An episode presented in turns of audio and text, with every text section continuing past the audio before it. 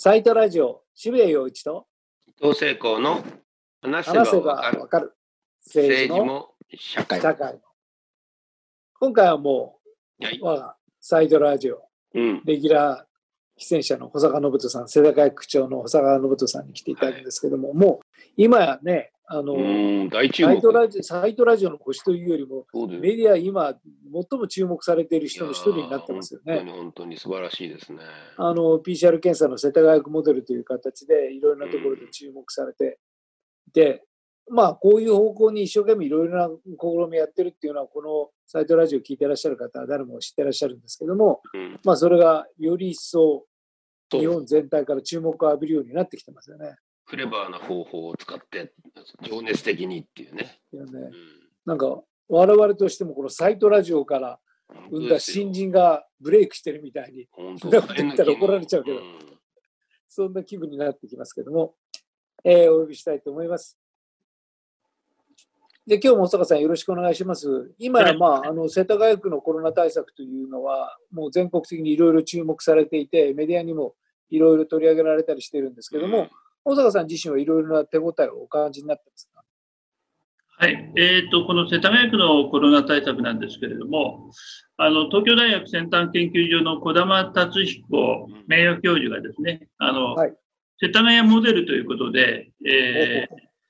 やれないかと。で、このうん。主に2つの提案。1つは、えーと、今、世田谷区頑張って PCR 検査していて、まあ、200から300一日にやってるけれども、これを1桁、えーつまり2000から3000へというふうにこう、えー思い切って拡張するという方針をお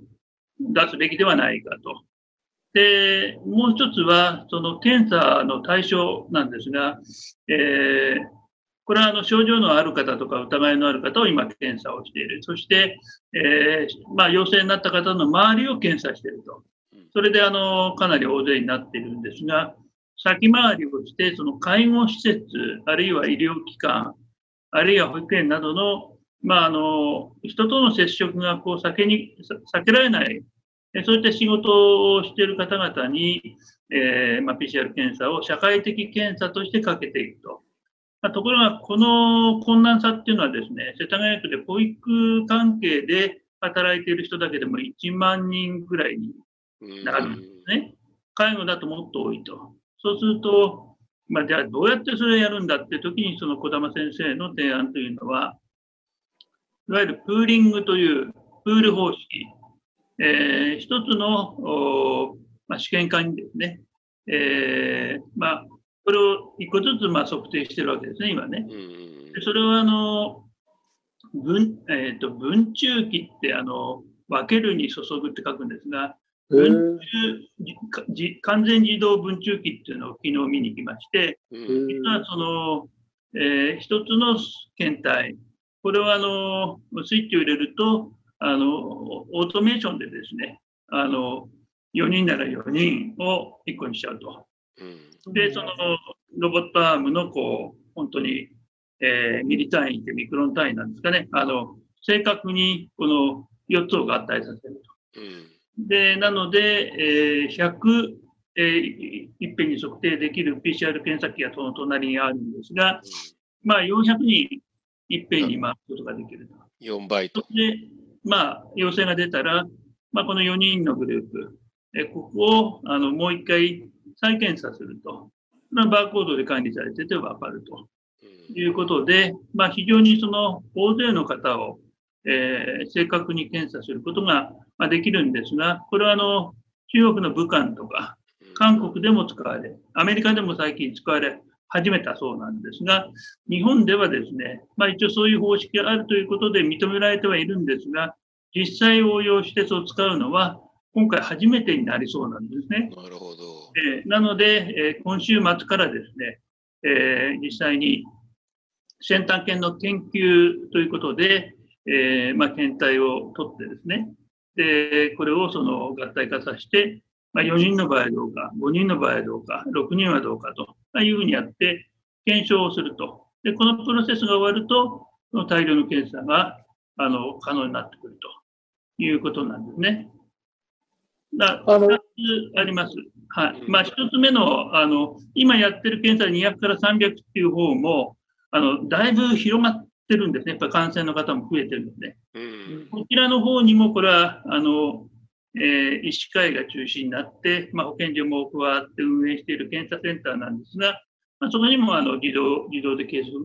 あの、えー検検査け、えー計測できる機械を入れて、まあ、迅速にやれるようにすると。えーその第一段階と第二段階は社会的検査と。で、まあ、ニューヨーク、えーいつでもどこでも何度でもと。えーいつでも誰でも何度でもです。まあ、こういった形で、えー街中にその検査所があってですね、テントが張ってあって、でスマートフォンで見ると、まあ、ここでやってるよと今日は、まあ、そこに行って、えーまあ、検査を受けることができるということで、まあ、1日6万人から7万人の検査をしているそうなんですが、まあこの番組でもあの千山さんからの報告を受けていますけれども、あの大変なあの惨状で次々とあの亡くなっていく方がいると。そしてご遺体をですね、トラックの、えー中でこう積み上げるような、そういう悲惨な状態だったんですけども、まあ、ニューヨークの場合は、えーじゃあそれだけの徹底検査、えーということをしながらですね、まあ、死者ゼロということにようやくたどり着いたと。えーそういうあの死者ゼロの時も迎えたというふうに聞いているので、あの世界中のその感染拡大抑制の中で、やっぱりうまくいった地域とか国のやり方というのをこう巧みに真似をするというか、まあ、参考にすると。これはその当然のことなんですけれども、まあ、渋谷さん、ちょっと驚いたのはですね、この世田谷モデル、大変話題になった、そのこと自体にも私は驚いたんですね。まあ、検査を増やそうっていうだけです。簡単に言えば。で、その検査を増やそうということがこれほど反響を呼ぶのかということと、やはり検査を増やすべきじゃないっていうね、今まで隠れていた方々がやっぱ出てきたと。例えばその偽陽性の問題があって、PCR は万全じゃないんだと。で PCR が証明するのは今日、あの、例えばこう、結果が正しかったとしても、今日感染してませんよねということであって、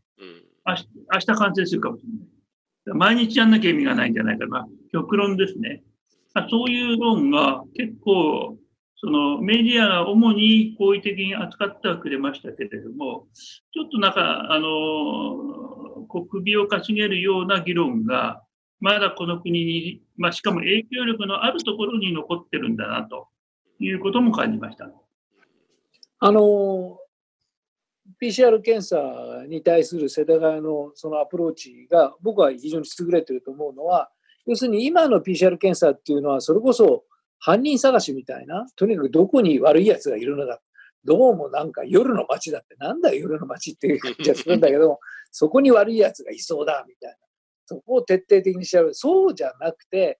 まあこの PCR 検査の有効性を本当にちゃんと使うのならば、まさに世田谷のように、本来的にちゃんと人と接触して、介護も医療も、それから保育もやらなければいけない人たちが、感染してないっていうことをきっちり検証する、そういうことのポジティブなもの、犯人探しとは真逆なアプローチで PCR を利用していくというのは、まあ、今まで誰もやったことがないので、やっぱりそれは素晴らしいと思うし、それは保坂さんな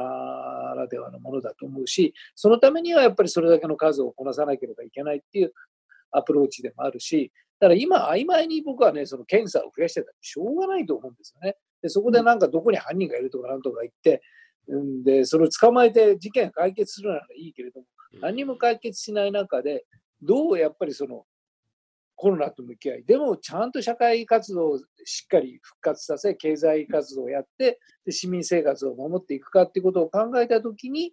まあ本当にその生活インフラを担っている公共施設がしっかりちゃんとその安全を担保しなければいけない人たちに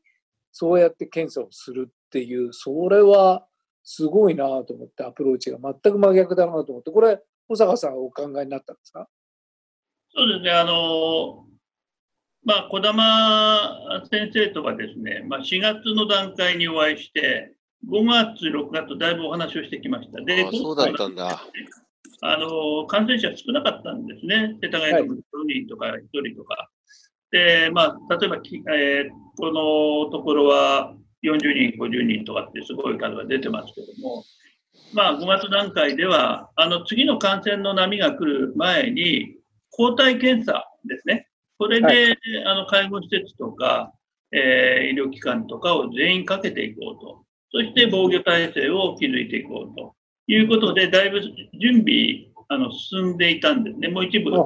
めていたんで、まあ、あの社会的検査っていうのが必要だってことについては、まあ、私だけではなくて、あの区全体のですね、あの担当者も少しあの分かってきていたという段階だったんですね。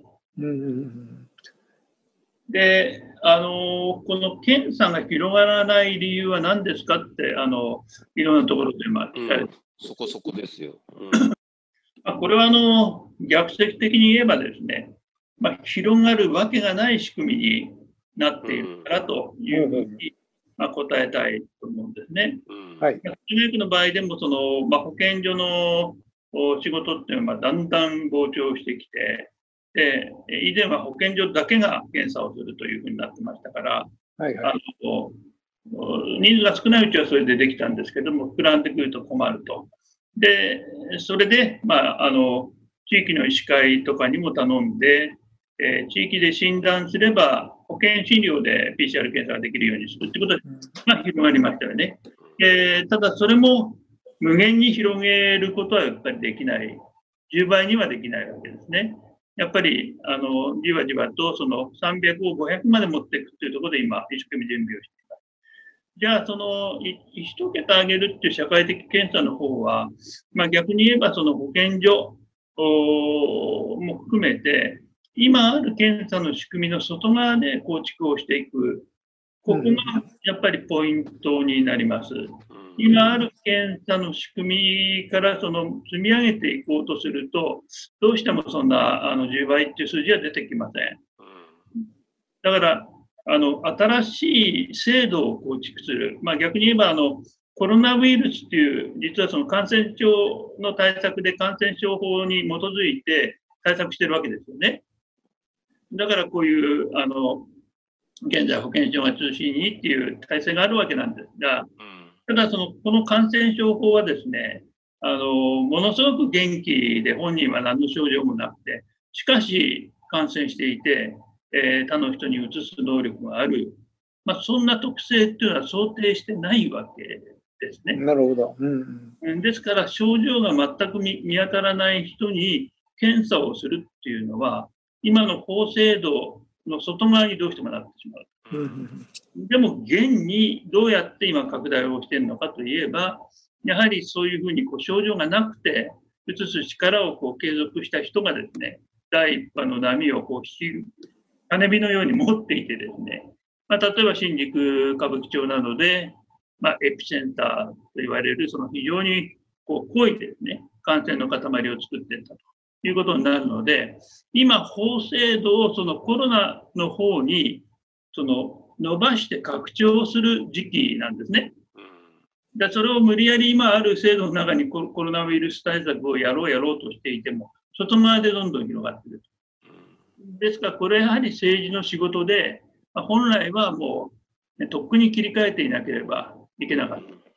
今、あの世界中の、えー、検査数の中で、まあ、つい先日ですかね、えー、聞いたのは、あの、えー、これはある大学であのインターネットで公表してますよね。えー、155位だそうです。そうなんだ。バングラデシュの次ぐらいですかね。アフリカの諸国にも追い抜かれたりもしていますので、だからその、それほど、まあ、世界中で今検査やるようになったんですね。で、まあ、ニューヨークだけではなくてですね、イギリスも増やしてますし、どこも増やしてるっていう中で、ここまでこう超あの低水準というのはですね、あの日本はかなり特別な状況なんですね。あのまあ、保坂さんなんかその代表ですけれども、いわゆる国ではなくて、その例えば東京都だったり大阪府だったり、あるいは世田谷区のような、はい、地方行政の代表の方が発言なさって、こういういろいろな提言をやったりして、で、まあ、具体的な戦略戦術のもとに、なんか注意しろとかなんとかしろとかっていう人は多いですけど、小坂さんのように実際にその検査体制まで手を入れて実践なさっているっていうのは本当に数少ない。だからこそ皆さんに注目されていると思うんですけれども、まあ、いずれにそういう形で地方行政を担っている人たちっていうのは積極的な発言あるんですけれども、まあ、安倍首相が何何ヶ月かぶりに記者会見やって、まず出た質問は、なんで記者会見やんねえんだっていう質問だったっていう、あれが象徴しているように、国から何がしかの、なんというか、ステートメントなり、あるいはその行動的な指針なりが全然出てこないんですけれども、これはその保坂さんの立場からご覧になって、まあ、国会議員も長くやられていたわけですけど、な何故なんですかね、この状況は。えーと、実はこの、まあ、世田谷モデルについてあのメディアで最初に取り上げたのはあの BS、TBS のあの報道1930というですねあの、はい、松原さんという方がキャスターをやっている番組でで私呼ばれてあの、はい、話をしたあわけなんですが、はい、まあ、そこに実はあの自民党のコロナ対策本部の田村さんという元厚生労働大臣が出演されていて、はいはい、まあ、隣が共産党の小池晃さんだった 小池さんは当然賛成だったんですが、田村さんどうですかって番組で言われたときに、大賛成ですと。僕はこういう首長が出てくるのを待ってましたと。こういうあの行動や提案が出てくると、我々も動きやすいんですと。なんだそれ。まあ、その後しましたけど、やっぱりどうなんでしょうね、今の厚生労働省、これまでの半年のコロナ対策を振り返ると、まあ、現在やったら増やすもんじゃない、なるべく控えめにやっていこうと、そこでスタートしてますから、やっぱりその今のその感染研というフレームで背負いきれないでしょ、量としても。でそこはどうもやっぱり手を伸ばしていかないというところでは、頭の中にこう、まあ、鉄の蓋があのはまってるような、いう司令部なんですね、今、きっとね。なるほどね。その自民党の中でも塩崎さんとか田村さんとか、元厚生労働大臣経験者は、なんでこれだけ増えないんだと。で、実は安倍首相自身も、なんで増えないんだと言っていた。誰が動かしてるんですかね、国をね、ね。だから、そのなんで増えないんだってことを延々と話していても増えるわけがないので、やっぱり今回はあの児玉先生というあの実際のその遺伝子工学やこういったそのウイル感染症対策の、まあ、世界の最新の動向を抑えている、まあ、先生がいてまたその東大先端研という研究機関もあって実際技術的にも担保するよというお話があるからこそ提案できたというふうになりますね。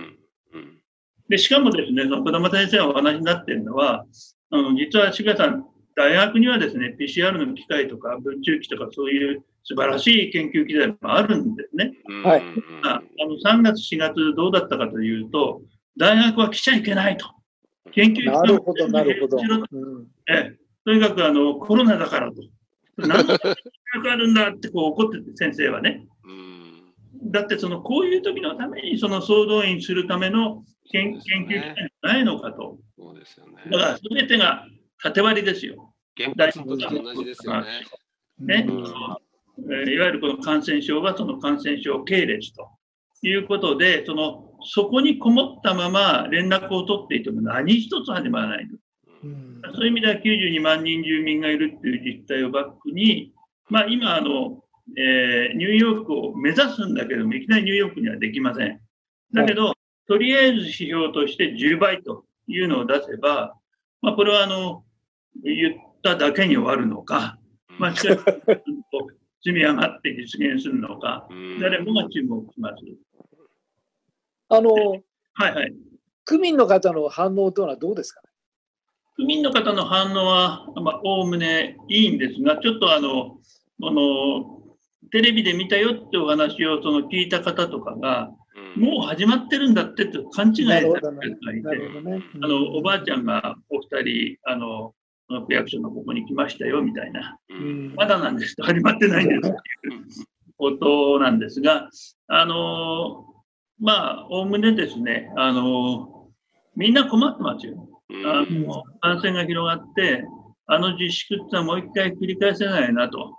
でも怖いなと。その飲食でせっかく人が入ってきたけど、また遠のいたなと。でどうしたらいいんだと。うん GoTo キャンペーンって、こうね、えー GoTo トラベル、まあ、GoTo イート。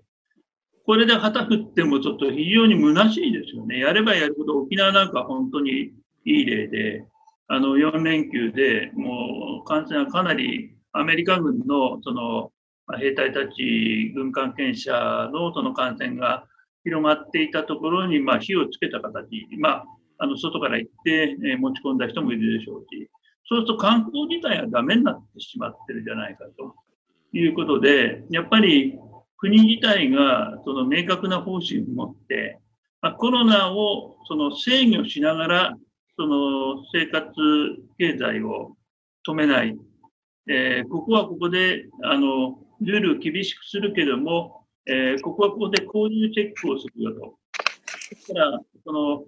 えーある種その集団感染しやすい施設を先に検査しておけば、あのそこがクラスター化して40人、50人出ましたと。でその先もどんどん広がってますということを、まあ、1人、2人の感染をチェックして、その方たちに対応することで、まあ、防げるんじゃないかっていう発想なんですね。いや、本当そうなんですよ。だから犯人を探すのではなくて、ここには犯人はいませんと いうことをしっかり言って、ちゃんと社会活動を回すという、まあ、そのポジティブなメッセージが、あの、いろんな人に刺さったんだと思うんですよね。だから本当はそれを国がやらなければいけないんですけれども、そうそうそう。まあ、完全にフリーズしちゃって、今お話を伺ってると、何かやることよりも、何かやって事態を解決するよりも、何かやることにおいて、下手、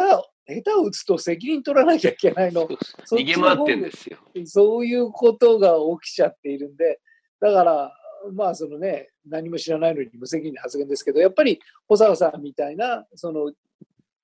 国という大きな単位ではなくて、世田谷区という、そういう単位において責任を負っていく、そういう政治家の方の方が、まあ、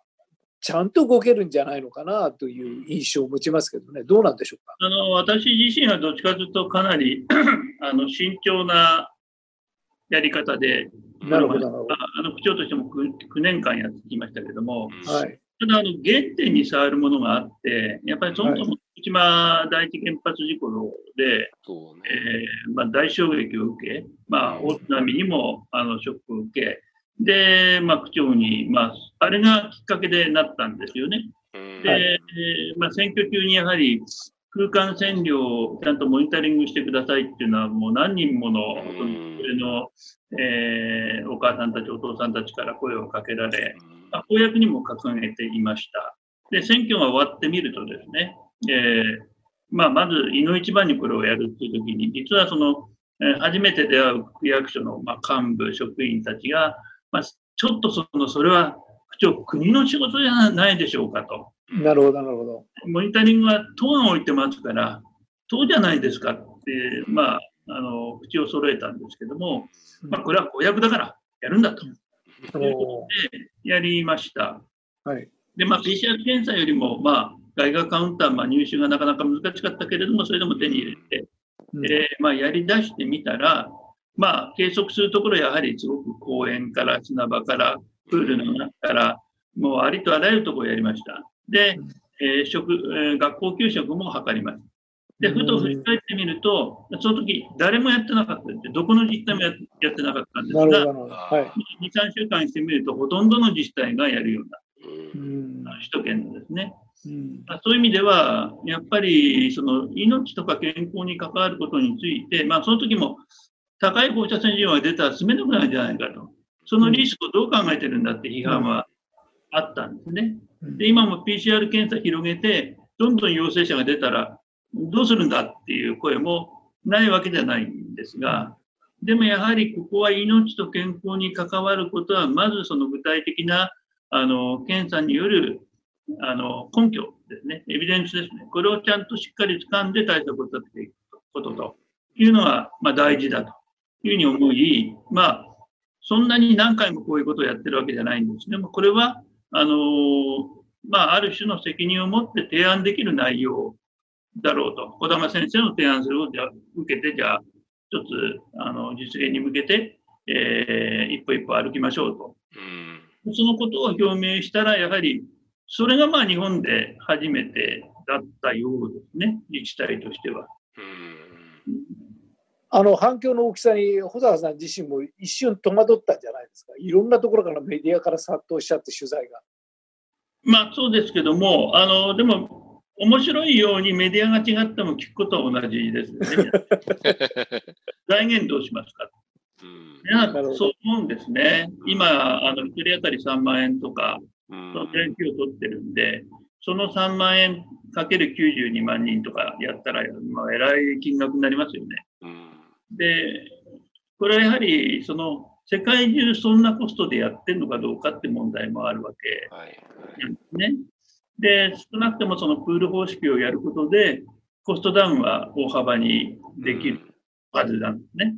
で、それと、GoTo キャンペーンに1兆7000億使ってるんだったら これを途中でやめてですね、うん。まあ、とりあえ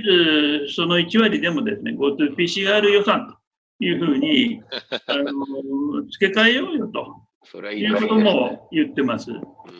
で、これ一つ一つ非常に分かりやすい話だし、うんあのまあ、世田谷区で、えー進めるぞっていう決断をして、表明をして、まあ、東京都にも国にもですね、やはりちゃんと支援をするべきじゃないのということで、まあ、交渉をもう始めています。わかりました。なんかもう世間はね、